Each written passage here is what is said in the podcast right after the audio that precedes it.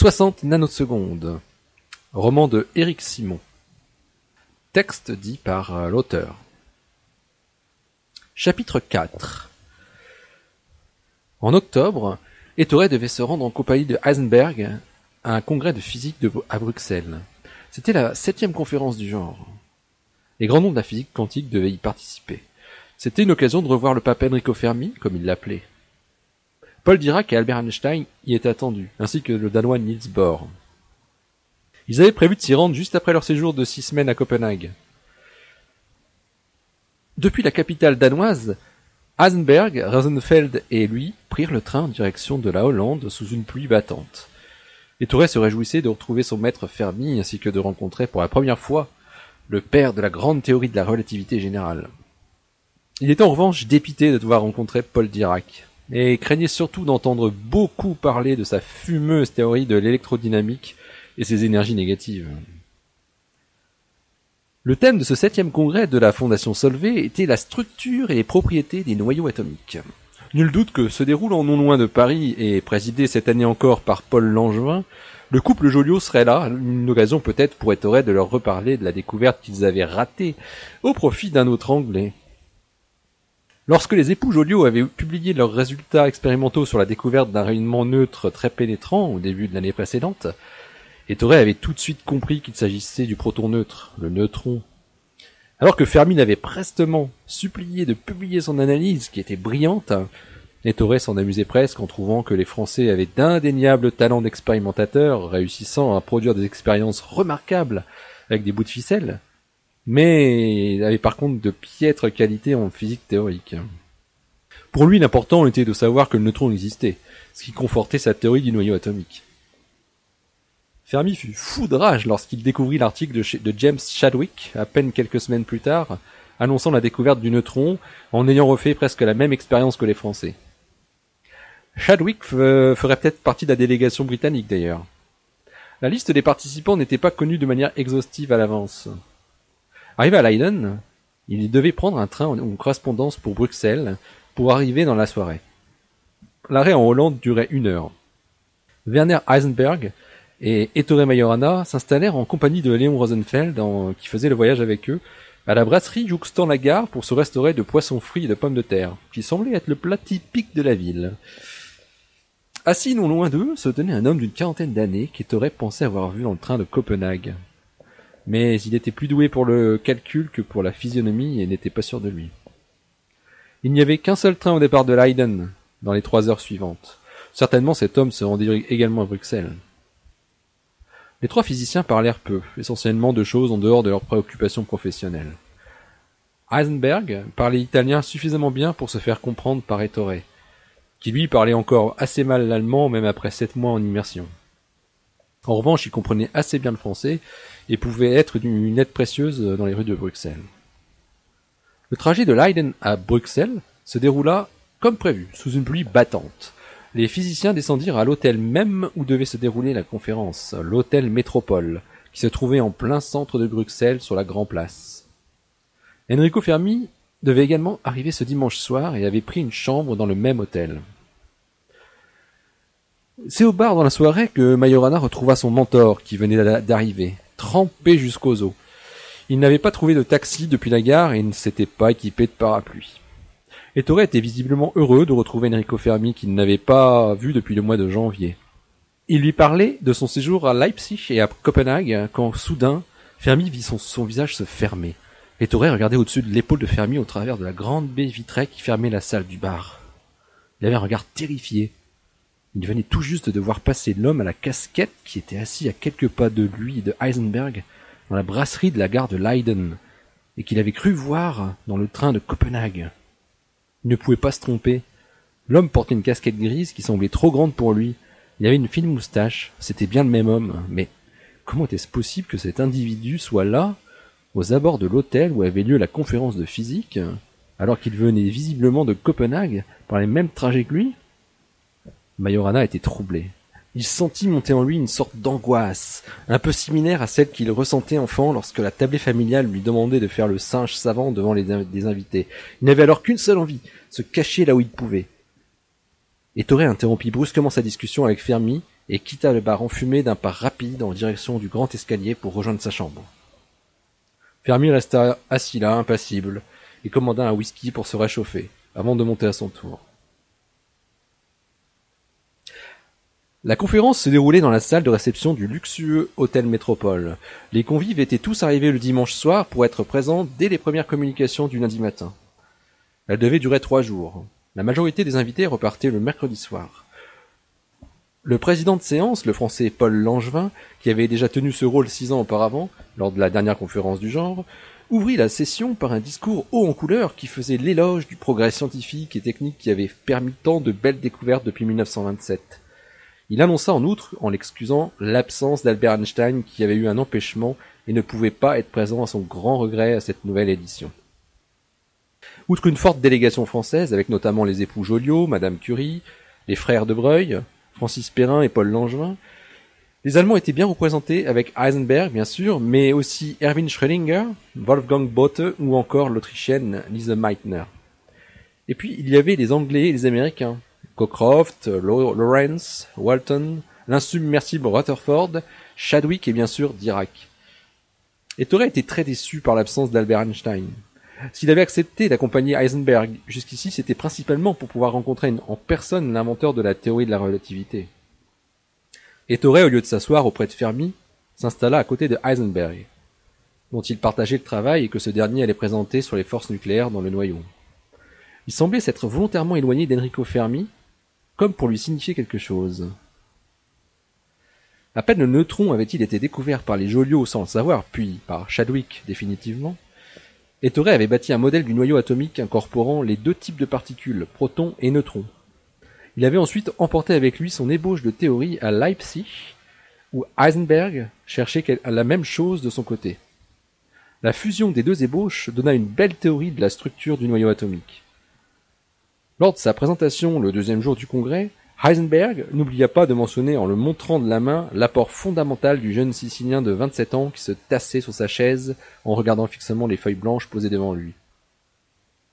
Les participants se retournèrent pour apercevoir qui était ce jeune homme dont le nom leur était pour la plupart encore inconnu. La timidité maladive de Majorana l'aurait de toute façon empêché de prendre la parole au sein de cette assemblée regroupant les plus importants physiciens et physiciennes de l'époque.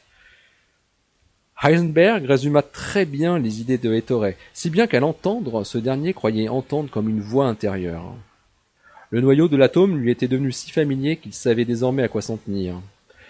Il y avait tant d'énergie emmagasinée dans ces objets infiniment petits qu'il lui faisait parfois peur, une peur irréelle.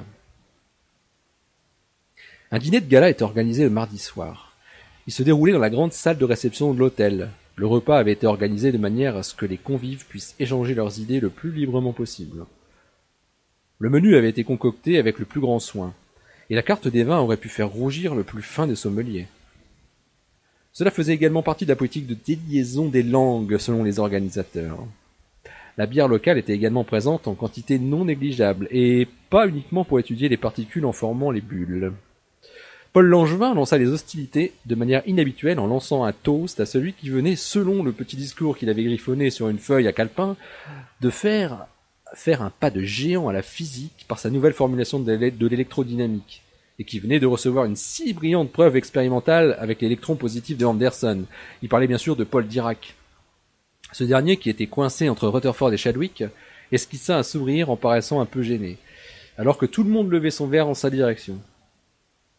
Ettore Majorana ne leva pas son verre à proprement parler. Il toucha le pied du verre de la main droite sans plus d'expression. Il restait muet, comme absorbé dans ses pensées. Il fulminait, il pensait à sa théorie de l'électrodynamique tellement plus élégante. Plus tard, au cours de la soirée, alors que les convives avaient quitté la table pour déguster des tisanes locales, Majorana se rapprocha de Frédéric Joliot pour lui parler. Ce dernier était en grande conversation avec James Chadwick. Ils discutaient de méthodes expérimentales pour produire des neutrons et, de comment mesurer leur énergie. Majorana s'invita en coupant presque la parole à l'anglais et parla à Joliot dans un français approximatif, laissant Chadwick rejoindre un, un autre petit groupe juste derrière eux. Il lui dit seulement quelques mots avec un débit très rapide, sans sembler attendre de réponse de la part du français, comme pour l'inciter à partir dans une certaine direction de recherche. Joliot avait présenté en fin d'après-midi ses résultats étonnants où il observait en même temps des neutrons et des positrons quand il bombardait de l'aluminium avec des particules alpha. Ces résultats avaient été accueillis avec un très grand scepticisme par la plupart des participants, laissant Joliot quelque peu dépité. Mais ce n'était pas le cas de Majorana. Et Torre lui susurra, en évitant son regard, Bien sûr, il doit exister une radioactivité bêta symétrique à celle que nous connaissons, une radioactivité qui émet des positrons à la place des électrons, et aussi des neutrinos symétriques ou neutrinos de poly, puisque ce sont des atomes qui ont un trop grand nombre de neutrons qui produisent de la radioactivité bêta, ce doit donc être des atomes possédant trop de protons qui doivent faire cette nouvelle radioactivité bêta. Vous êtes capable de produire de tels atomes en bombardant des atomes avec des particules alpha, puisque si un neutron s'échappe, l'atome a gagné un neutron et deux protons. Il a donc au moins un proton de trop. Les neutrons que vous voyez dans votre expérience ne sont pas produits en même temps que vos positrons. Puis, l'italien ajouta, semblant hésiter ou chercher les bons mots. Mais faites attention en bombardant les atomes, il ne faudrait pas casser les noyaux en deux. Ça serait terrible. Vous avez sûrement créé du phosphore instable à partir de, votre aluminium. Les positrons que vous avez vus viennent de là. À ce moment, Irène Curie vint les rejoindre, suivie de près par un Paoli montrant un teint étrangement rubicon et arborant un sourire éthylique. Frédéric Joliot se tourna vers elle pour lui répéter le début de ce que venait de lui dire Ettore, mais se retournant à nouveau vers lui pour le questionner sur ce qu'il venait de lui exposer, il l'aperçut juste sortir de la pièce en grande hâte. Il n'eut pas même le temps de le héler pour le faire revenir. Langevin venait à ce moment-là à la rencontre du couple pour leur présenter l'américain Cockcroft qui fabriquait des machines extraordinaires pour accélérer les protons et les, électrons. Joliot était troublé par ce que venait de lui dire le jeune Italien. Il n'écoutait même pas ce que Langevin lui disait. Ces idées étaient très intéressantes.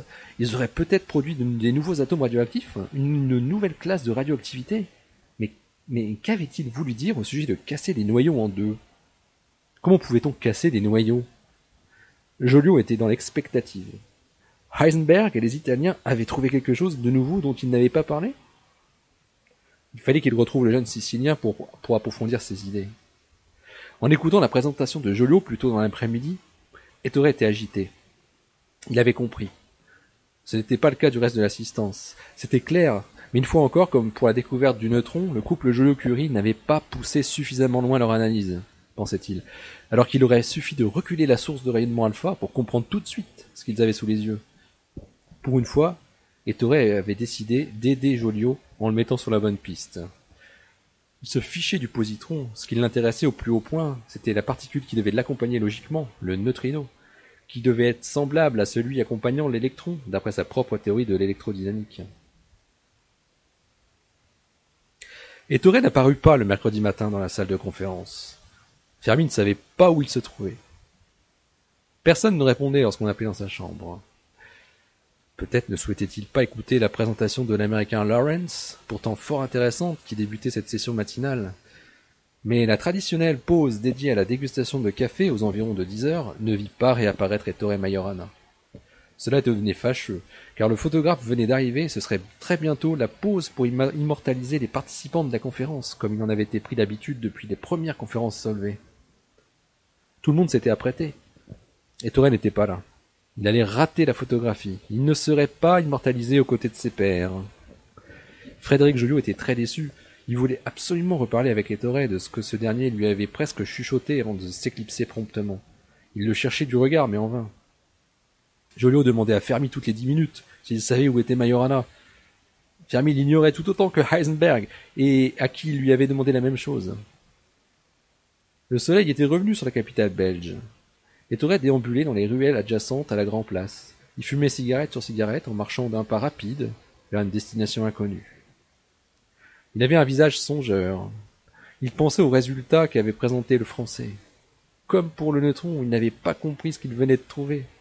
C'était pourtant simple. S'il n'avait pas encore compris après ce qu'il lui avait dit, c'était à se damner. Il était évident que les positrons qu'il mesurait ne provenaient pas de l'interaction des alphas avec les noyaux d'aluminium. Ils avaient juste créé un nouveau noyau qui était instable et était radioactif, euh, mais avec une désintégration symétrique, avec un positron. Et un petit neutre symétrique, bien sûr. C'était la preuve qu'il attendait.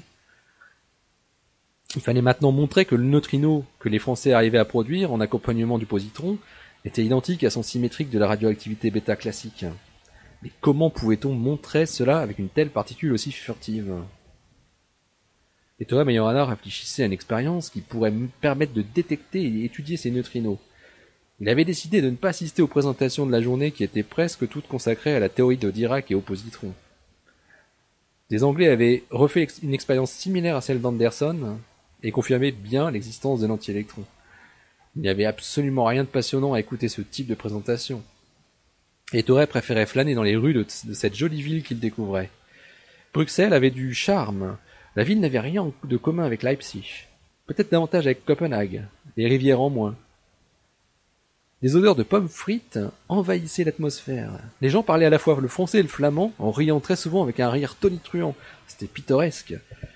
Le soleil apportait une douce chaleur qui parvenait à chasser l'humidité de la veille. Les pavés séchaient rapidement.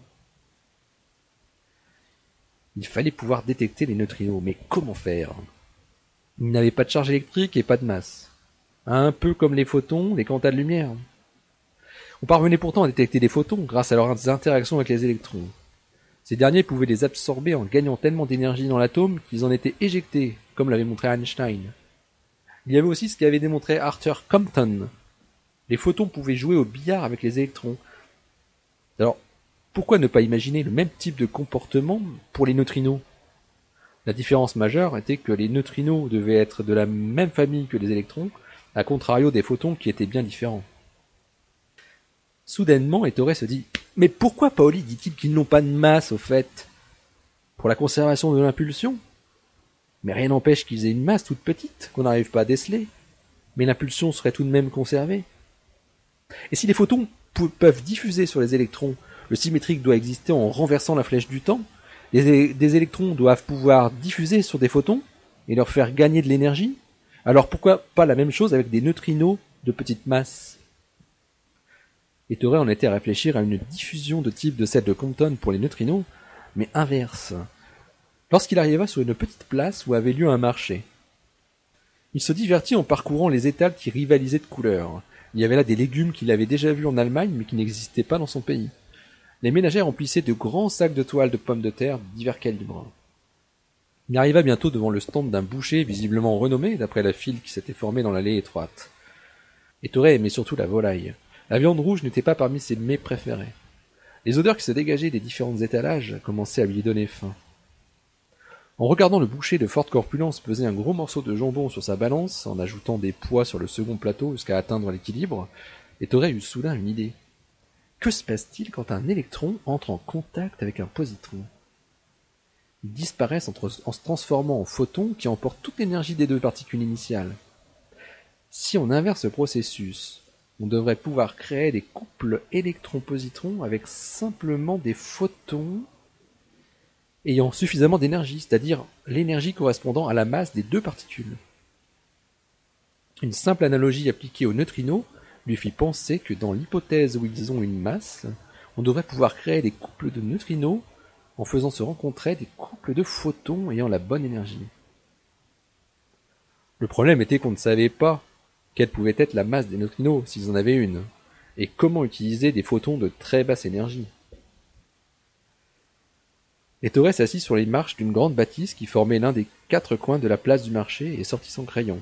Puis il chercha le petit calepin qu'il gardait souvent dans sa poche, mais ne le trouva pas. Il n'avait rien pour écrire. Il avait par contre son paquet de cigarettes où il n'en restait qu'une. Il s'empressa de la porter à sa bouche pour s'en allumer, puis déchira délicatement le paquet de blonde en le retournant de manière à obtenir un petit rectangle de papier gris. Après avoir craqué son allumette et avoir inhalé sa première bouffée de la matinée, Ettore se mit à griffonner en écrivant le plus petit possible sur son support de fortune. Ettore ne réapparut au métropole que tard ce soir-là. La petite cérémonie de clôture de la conférence s'était déroulée sans lui. Il n'eut pas l'occasion de saluer ses confrères, ce qui ne gênait pas le moins du monde. Fermi avait dû s'excuser platement de l'absence du jeune Sicilien, prétextant qu'il était souffrant depuis la, veille au soir, ayant mal supporté la gastronomie belge. La plupart des participants avaient déjà quitté Bruxelles par le train de Berlin qui partait en fin d'après-midi. Les Anglais et les Américains rejoignaient la Grande-Bretagne par Ostende. Les Français aussi étaient partis. Ettore avait espéré ne pas avoir à les croiser à nouveau, Il ne voulait pas que les Joliot viennent le questionner, ils en savaient assez. Hein. Avant de rejoindre sa chambre au deuxième étage, Ettore passa par la salle du restaurant et il y aperçut Fermi qui était attablé avec Emilio Segre. Lorsqu'il s'avança vers eux, Fermi le dévisagea sans un mot. Il ne lui proposa pas de les rejoindre à table. Segre dit Ça va mieux? Ettore répondit Je vous conseille les pommes de terre frites, un régal Fermi bougonna mais ne répondit pas. Il lui rappela juste à quelle heure il devait quitter l'hôtel pour être à l'heure à la gare de Bruxelles midi le lendemain matin. Majorana s'éloigna comme il était venu et monta directement. Le train pour Rome que les Italiens devaient prendre roulait deux jours et partait aux aurores le lendemain. Ils avaient un premier changement à Lyon, puis un, nouveau à Nice. Ils devaient traverser le nord-est de la France, Reims, Dijon, avant d'arriver dans la capitale des Gaules, puis repartir à travers la Provence, avant d'atteindre la Ligure puis la Toscane. C'était un très long voyage qui les faisait arriver le vendredi matin à Rome, à l'issue d'une nuit passée dans le train. Emilio Segre voyagerait avec eux. Ils quittèrent Bruxelles à l'heure dite, 7h30. La capitale belge se montrait sous ses meilleurs auspices. L'automne ne semblait pas encore s'être abattu dans cette partie du pays. Fermi et Majorana passèrent un moment au début du long voyage à repenser à l'idée que Paoli avait réitérée lors du congrès. Il fallait intégrer le neutrino dans la théorie de la radioactivité bêta. Fermi, qui avait déjà trouvé le nom pour cette hypothétique particule fantôme suite à de riches discussions avec son ami Wolfgang Pauli, était convaincu par son existence. Il voulait l'appeler le neutron. Mais il était devenu évident que la découverte de Chadwick l'année précédente était plus encline à prendre ce nom. Le proton neutre était devenu le neutron. Et donc, euh, la particule fantôme de Paoli était devenue le petit neutre, le neutrino. Encore fallait-il bâtir une théorie correcte de la, radioactivité bêta. Ettore fit part à Fermi des travaux qu'il avait qu'il avait raffiné avec la petite équipe de Heisenberg au sujet de la structure des noyaux d'atomes, et surtout comment il avait trouvé que les neutrons et les protons étaient fortement liés entre eux par une nouvelle force de très grande intensité, mais agissant à très courte distance. Quand un noyau atomique possédait beaucoup plus de neutrons que de protons, une sorte de déséquilibre interne apparaissait, et c'était ces atomes-là qui montraient une radioactivité bêta. Il fallait creuser dans cette direction. Alors qu'il traversait les vignobles de Bourgogne, Ettore fit un lien surprenant avec les travaux qu'il avait abordés à Copenhague. Fermi l'écoutait à demi-mot en somnolant légèrement. Ce qu'il lui dit était pourtant la solution pour le phénomène de la radioactivité bêta. Le neutron excédentaire dans le noyau se transformait en proton et en, en, émettant à la fois un électron et un neutrino. Ces deux derniers devaient être liés par un nouveau nombre quantique définissant les particules légères. Mais Fermi s'était endormi. Lorsque le physicien emblématique de l'Institut de physique se réveilla, Ettore ne prit pas la peine de répéter sa courte démonstration lumineuse. Il passa à tout autre chose. Fermi se mit à rédiger fiévreusement une série de notes distinctes sur des feuilles de papier préimprimées qu'il avait sorties de sa mallette. Ettore lui demanda de quoi il s'agissait. Enrico sembla embarrassé. Il lui expliqua qu'il devait remplir des formulaires administratifs pour le ministère de la Sécurité intérieure, il avait reçu l'ordre de transmettre au ministère tout ce qui avait été dit et par qui, avec le plus de, détails possible lors de ce congrès consacré aux atomes. Le régime fasciste semblait intéressé par tous les développements associés à la nouvelle physique naissante. Fermi ajouta à Ettore sans sourire que très certainement Heisenberg et Joliot étaient en train de faire de même pour leur propre ministère. De l'espionnage? Mais pourquoi le ministère de l'Intérieur s'intéressait-il aux atomes? Qui, à part lui, savait? Il se dit furtivement qu'il avait peut-être trop parlé lors du dîner de gala, mais cette pensée disparut dans la seconde même, alors qu'il venait de repenser à une façon très simple de résoudre une intégrale multiple. Il sortit aussitôt le calepin qu'il conservait dans la poche de sa veste pour, pour commencer à griffonner des séries d'équations. Lorsqu'il releva les yeux, Fermi était en train de rédiger son rapport. Ils étaient seuls dans le, dans le compartiment. Emilio Segre était silencieux. Il admirait la campagne qui s'était recouverte des couleurs de l'automne. Un homme passa dans le couloir. Majorana tourna la tête. Il reconnut l'homme à la casquette grise, celui-là même qu'ils avaient vu à la gare de Leiden, puis devant l'hôtel de Bruxelles. Il en était sûr, c'était bien le même homme. Il se leva en bondissant et fit coulisser la porte pour voir qui était cet homme. Le couloir était vide. Il se dirigea dans la direction qui était celle de l'inconnu et regarda à travers la fenêtre de chaque compartiment. Il n'y avait heureusement pas de rideaux dans les compartiments comme dans les trains italiens. Il n'y avait aucune trace d'un homme à la casquette. Et Torres se disait qu'il n'aurait jamais eu le temps de rejoindre le fond du wagon, même en courant très vite. Il ne comprenait pas. Il n'avait pas rêvé. Il avait bien vu l'homme passer dans le corridor. Une fois revenu dans leur compartiment, Emilio Segre lui demanda ce qui lui avait pris de se lever aussi, subitement. Et Torre leur demanda à tous les deux s'ils avaient vu passer un homme avec une large casquette grise. Fermi répondit par la négative. Il était absorbé dans son rapport. Segre répondit également par la négative en avouant qu'il était en train de regarder les vignobles par la fenêtre. Et Torre leur raconta alors qu'il pensait être suivi par quelqu'un, et ce, depuis Copenhague. Il l'avait vu dans le train qu'ils avaient pris, Heisenberg et lui, avec Rosenfeld, entre Copenhague et la Hollande. Puis il l'avait vu à Leiden, et à nouveau devant l'hôtel Métropole à Bruxelles, juste après l'arrivée de Fermi sous la pluie. Et enfin là, à l'instant. Il était sûr qu'il s'agissait bien du même homme.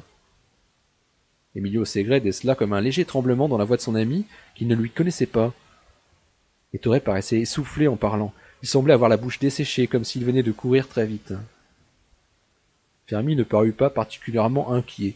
Il lui dit juste que certaines personnes ressemblaient beaucoup à d'autres et que ce devait être de pure coïncidence, rien de plus. Qui voudrait le suivre? Dans quel but? Mais Ettore n'était pas du tout convaincu par les propos de Fermi. Il n'était pas serein. Il ne cessait de repenser à cet homme mystérieux.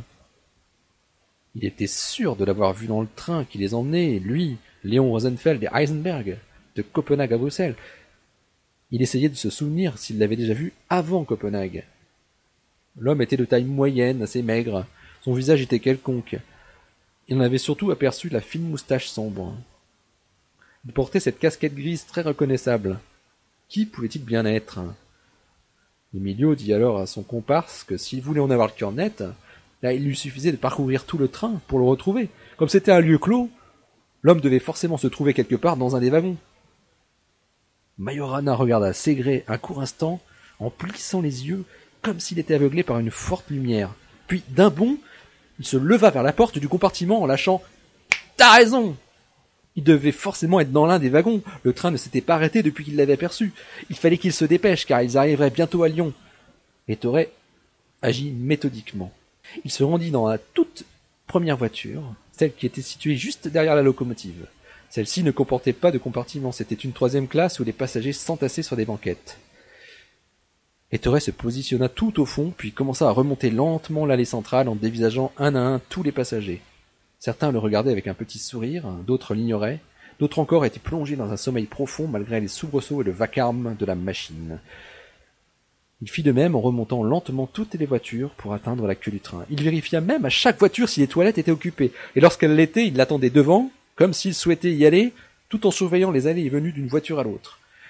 Plus il se rapprochait de la queue du train, plus il se sentait fébrile, il avait chaud dans son manteau de laine, ses yeux passaient de droite à gauche, puis de gauche à droite, il n'avait pas trouvé l'homme à la casquette. Il y avait bien eu cet homme, là, à fine moustache, qui dormait ou qui feignait de dormir, mais non, à y regarder de plus près. Ce n'était pas lui. Il n'était pas habillé de la même façon. Et était un peu trop enveloppé. En croisant le chef de train, Ettore ne dit pas un mot. Il continuait à scruter le détail des visages des hommes. En dix minutes, Ettore était arrivé au fond de la dernière voiture. Il voyait défiler les rails par le hublot de la dernière porte solidement fermée. La fumée mélangée à la vapeur formait des volutes grises qui dessinaient des formes étranges en s'éloignant le long du serpent de fer ondulant. Il n'avait pas trouvé celui qui le suivait depuis le Danemark.